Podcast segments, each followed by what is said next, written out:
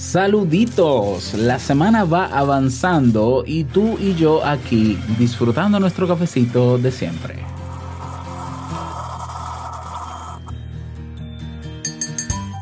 Ocurre con mucha frecuencia. En nuestro día a día nos encontramos con ese tipo de personas que se mantienen firmes en sus esquemas de pensamiento, amigos cercanos incluso, reacios a emprender cambios, a arriesgarse a escuchar incluso opiniones diferentes a la voz propia, por creer que todo lo que se aleja de sus patrones de percepción es caer en el error y el desatino. ¿Cómo lograr apertura mental? Hablemos.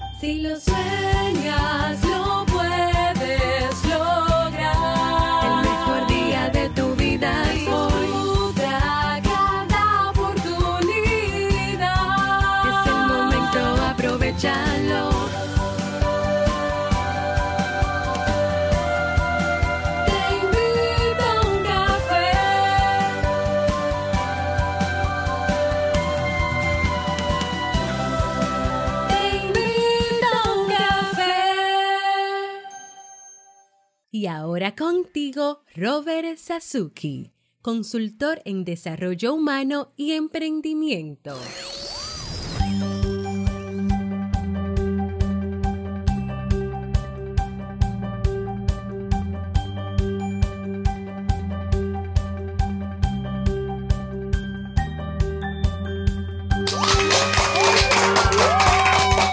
Hola, ¿qué tal con esa energía positiva, esos aplausos y aquí tu cafecito de siempre? Espero que lo disfrutes. Am, damos inicio a este episodio número 861 del programa del podcast Te invito a un café. Yo soy Robert Sasuki, capitán del Club Kaizen.net, la comunidad de la mejora continua donde cada semana tenemos nuevos contenidos y eventos para aprender para tomar acción y conocer personas también alineadas con tus propósitos. Y a recordarte que a partir de este lunes quedan ya apenas tres días y algunas horas, no, cuatro días, sí, cuatro. Bueno, eh, redondos tres y un poquito más, ¿ya? Y unas cuantas horas para implementar nuevos cambios en el Club Kaizen. No solamente tendremos cambios en los precios, eh, sino en nuevos servicios e incluso la portada. O sea, va a ser un cambio eh, 180 grados. No, yo diría que 180, 90 grados. Sí, no, no, no, no tan drástico. Va a ser un cambio en el club de 90 grados. Si quieres aprovechar los precios anteriores, porque va a subir de precio también. Ah, por cierto, si quieres enterarte cuáles son los nuevos cambios, ve a clubkaizen.net barra nuevos cambios y ahí te enteras. Y si, te interesa aprovechar la oferta de membresía durante todo un año por solo 59 dólares en vez de 120, ve corriendo porque el lunes ya termina esa oferta. ¿Cómo hacerlo? Vas al botón de inscripción en el club y eliges la opción anual y aplicas el código de descuento quiero el 50. Ahí ya luego haces el pago y todo y estás dentro. Así que nos vemos por allá. Recordarte si todavía no has votado, que lo hagas. ¿eh? En el episodio que grabé titulado Necesito tu ayuda, búscalo en tu reproductor porque lo grabé el viernes pasado. Ahí te expliqué eh, qué necesito, qué quiero lograr y cómo puedes tú ayudarme a tomar la mejor decisión. Así que por favor, toma tu momentito para hacerlo. Vamos a comenzar con el tema de hoy, pero no sin antes escuchar la frase con cafeína. Porque una frase puede cambiar tu forma de ver la vida, te presentamos la frase con cafeína.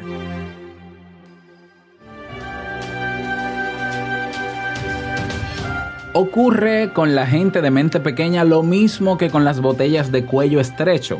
Cuanto menos contiene, más ruido hacen al vaciarlas. Alexander Pope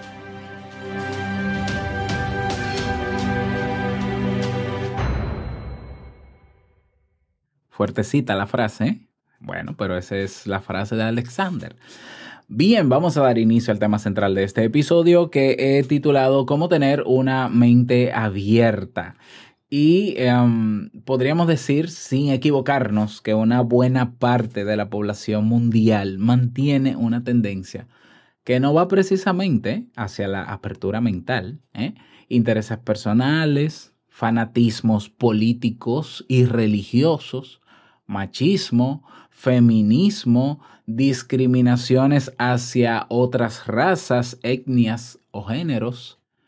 Y es quizá un dato triste, pero es bien conocido el hecho de que muchas personas se mueven exclusivamente bajo sus propios términos. Y hay un problema ahí porque eh, la intolerancia, los estereotipos, el prejuicio, el autoritarismo, incluso el dogmatismo, em, pues traen problemas, siempre traen problemas. Son conceptos totalmente opuestos a una mente abierta. ¿Y cuántos de nosotros no somos así, de mentes cerradas, que creemos solo en lo que creemos y no toleramos a otros? A mí a veces, muchas veces me da risa escuchar personas que dicen, no, yo soy de mente abierta, yo soy muy democrático, yo dejo que la gente diga lo que quiera, pero que no se meta conmigo. Entonces yo digo, pues tú no eres de tan mente abierta que digamos. Hay personas que son muy buenos críticos y que opinan por todo y dan su parecer. Y yo no estoy de acuerdo con eso. No, porque eso no debería ser así, pero no aceptan una crítica. Entonces tú no eres de mente abierta si eres así. ¿Ya?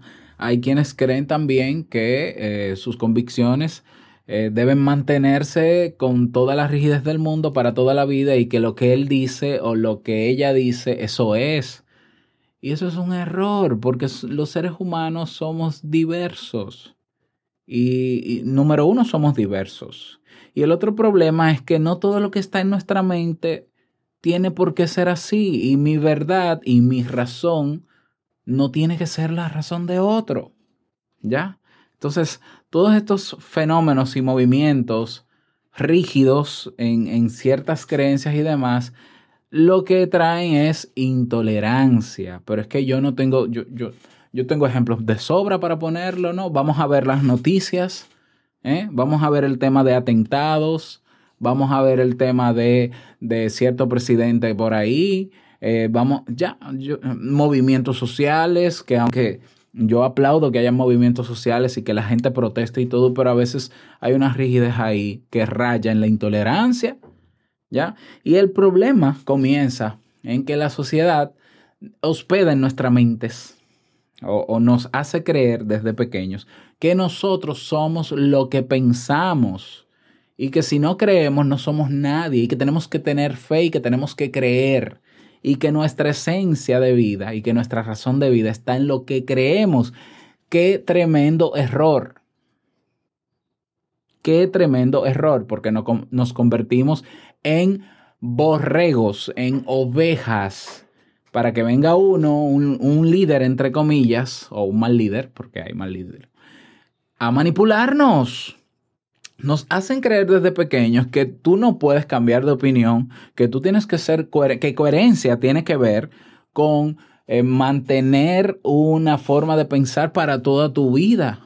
Y si no te desconozco, y es lamentable porque porque lo que nosotros creemos, lo que está en nuestra mente, no es más que un recurso que podemos utilizar a favor o en contra, pero, pero para darle uso, pero no somos lo que pensamos. Por favor. O sea, esto yo lo discutí ya en un, en un episodio. Tú no eres lo que tú piensas. Y tú dirás, bueno, Robert, pero si yo no puedo creer, si yo no debería creer ni siquiera en lo que, en lo que creo, valga la redundancia. ¿Con qué me quedo? Contigo, te quedas con tu conciencia. No, no te vas a morir porque cambies de opinión. No te vas a morir porque pongas a prueba tus creencias. No te vas a morir porque escuches las ideas de otros. ¿Eh? Lo que pasa también, aparte de que la sociedad nos, eh, nos ha hecho creer eso, es que también no nos ha educado para ser críticos. Nos ha educado para ser criticones y chismosos, eso sí, porque eso entretiene, ¿no? Pero no críticos. Es decir, a nosotros no se nos enseña que, mira, tú puedes tener tal idea, pero eso no quiere decir que esa idea sea la verdad absoluta. Esa es la idea, eso es una idea. Lo que quiere decir que está abierta a comprobación constantemente. Entonces, ¿cómo comprobamos? Bueno, bien, escuchando otras ideas, enfrentándonos a nuevas ideas que pongan en cuestión, en cuestionamiento la que yo tengo. Entonces, pongo en cuestionamiento la idea que tengo, comienzo a buscar variables para, para ver si lo que yo creo es lo que debería creer o no. Y llego a una conclusión y mi, lo que yo llamo la metacognición, lo que, lo que otros llaman la conciencia, es la que termina decidiendo, ok, mantengo la creencia que tenía o la sustituyo. Y puedo y tengo el perfecto derecho y libertad de cambiar mis creencias, de cambiar lo que pensaba. Ya, entonces la sociedad, la familia, ya, desde pequeños, nos programan así, en modo borrego, en modo oveja. Ya, número uno, eh, tú tienes que creer esto, esto, esto, esto, esto y esto y esto, sin cuestionarlo, porque si lo cuestionas, eres un desagradecido, eres un pecador, eres un no sé qué. Número uno, es decir, eh, nos inoculan esas ideas basadas en el miedo y en el temor, ¿ya? Y hay de ti si piensas otra cosa. Y por otro lado, no nos enseña, porque obviamente no conviene, a ser críticos. Claro que no conviene ser críticos. Porque si fuésemos todos críticos o si estuviésemos educados en pensamiento crítico, eh, no fuésemos borregos y por tanto no nos manipulan. Y por tanto, como sociedad, tuviéramos más control y pudiéramos exigir más a quienes nos lideran en cualquier ámbito. ¿Sí lo ves? ¿Ya? Entonces, eh, nada, tenemos que trabajar, yo pienso que en hacer conciencia de esto primero. ¿ya? No, ni siquiera me creas a mí. Esta es mi, mi invitación con este tema. Pero hacer conciencia y si tú decides tomar la decisión de desarrollar tu capacidad crítica. Bueno, primero yo trabajé un ciclo completo de temas de pensamiento crítico. Yo te lo voy a dejar en las notas de este episodio en mi página web y para que tú escuches, para que tú aprendas un poquito más y para que tú decidas si hacer caso, si no hacer caso, si poner a prueba, eh, etcétera. Eh, pero tenemos que trabajar y yo entiendo que es un deber de nosotros porque eso nos ayuda a crecer y a evolucionar en nuestra apertura mental. Te voy a mencionar algunas características de personas que tienen una mente abierta, open mind, ¿eh? open mind. Características. Es posible, em, vamos a ver, aquí la tengo. Es posible que em, haya una persona, ¿no? Que tú, por ejemplo, tengas tu propia opinión y tus propias creencias, pero si eres una persona con mente abierta, te gusta escuchar cualquier idea y buscar nuevas informaciones para tener una visión más amplia de las cosas, una visión más integradora de la realidad. Si dispones de una mente abierta, otra característica, no te molestará ver evidencias que son contrarias a tus creencias u opiniones. ¿Ya? Otra característica, te da miedo equivocarte, te inquieta que te demuestren que mantenías una idea equivocada sobre un tema en concreto. Las personas con apertura mental no se sienten ofendidas cuando, cuando esto ocurre. Su principal finalidad es siempre conocer la verdad sobre las cosas.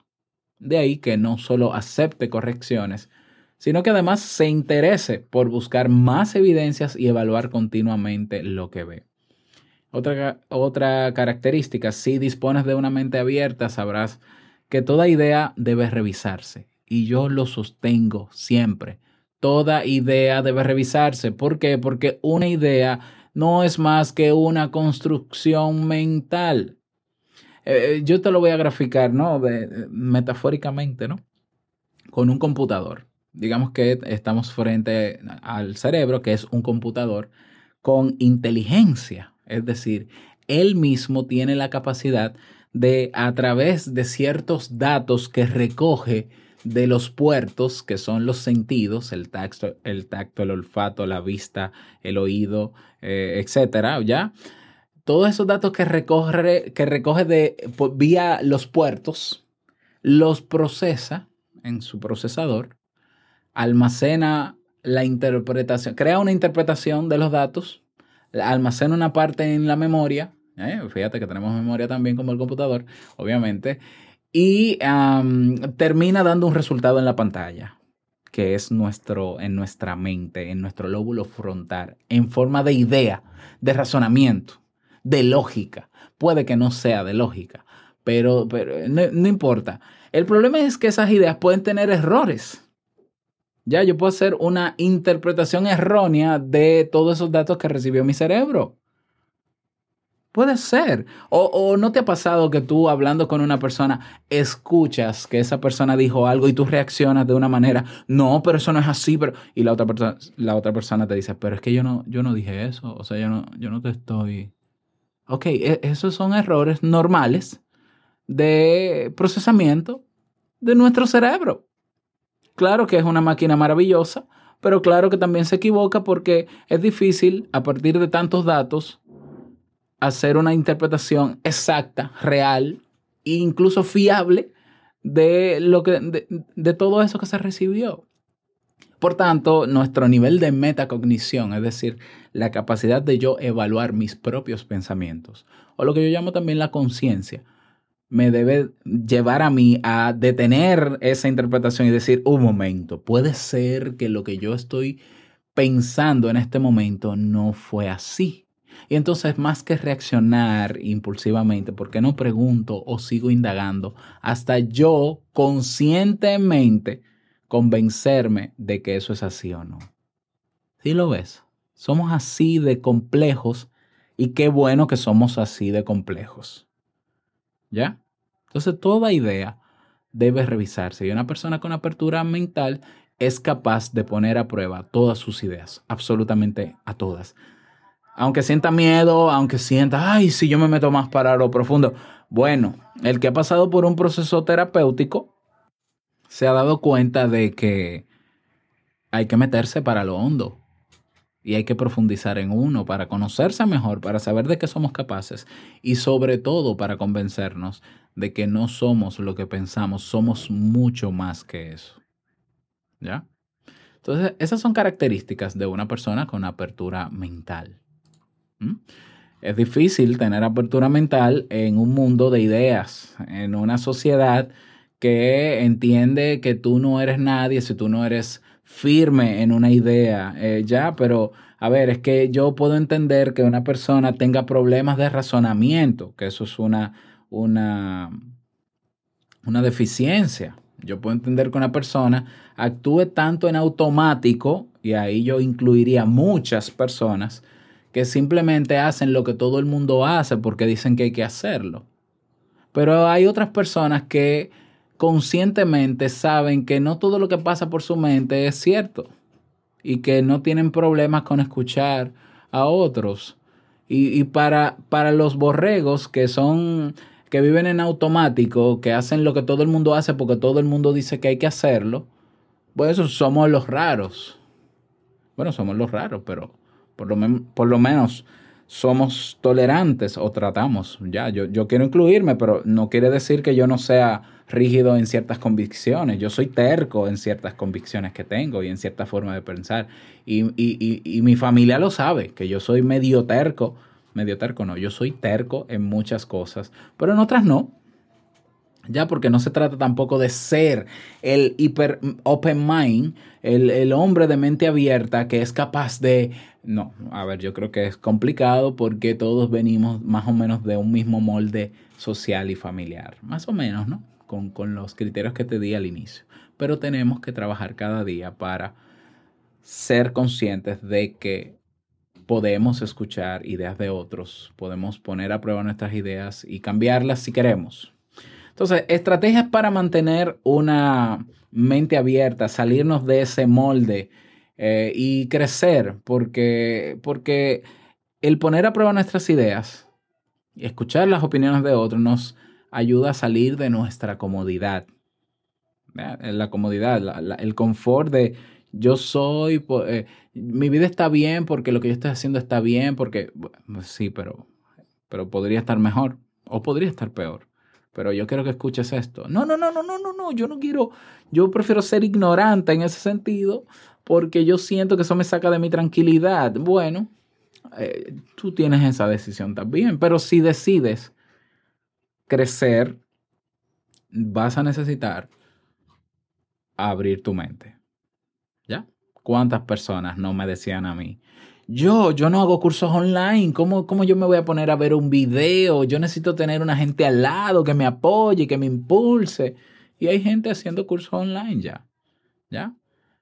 Hay gente que decía antes, no, yo no soy para nada tecnológico, yo soy un dinosaurio con la tecnología, entonces yo no, yo de verdad no, no me atrevería a hacer un computador como tú lo haces. Y están pegados de WhatsApp y de Instagram, Dios mío, que hay que despegarlos. Apertura mental. Que, que, no va a pasar nada porque cambiemos y crezcamos y porque escuchemos opiniones de otros. Entonces, bueno, vamos con las estrategias. Estrategia número uno. Cuestiónalo todo, cuestiona todo, absolutamente todo lo que te rodea. ¿Ya? Hay que ser más crítico, hay que trabajar en ese pensamiento crítico. Y eso se aprende, ¿no? Hay pasos, ¿eh? los pasos de el, pensamiento crítico. Está, ¿no? La, la hipótesis. Bueno, eh, muy parecido a hacer un proyecto de tesis o de investigación. Son más o menos lo mismo, método científico. Pero cuestiónalo todo. Estrategia número uno para tener aper- apertura mental. Estrategia número dos. Acepta lo desconocido y admite lo inesperado, lo incierto. ¿Mm? O sea, eh, el miedo es el mayor arquitecto de barreras que tú puedas encontrar en tu vida. ¿Por qué no aceptar todo aquello que llegue sin avisar? ¿Por qué no darle una oportunidad a lo imprevisto? ¿Por qué estar siempre cómodos si en la comodidad no necesariamente avanzas? ¿Ya? Son simplemente preguntas que te hago. ¿eh? Acepta lo desconocido y admite lo inesperado. Estrategia número tres.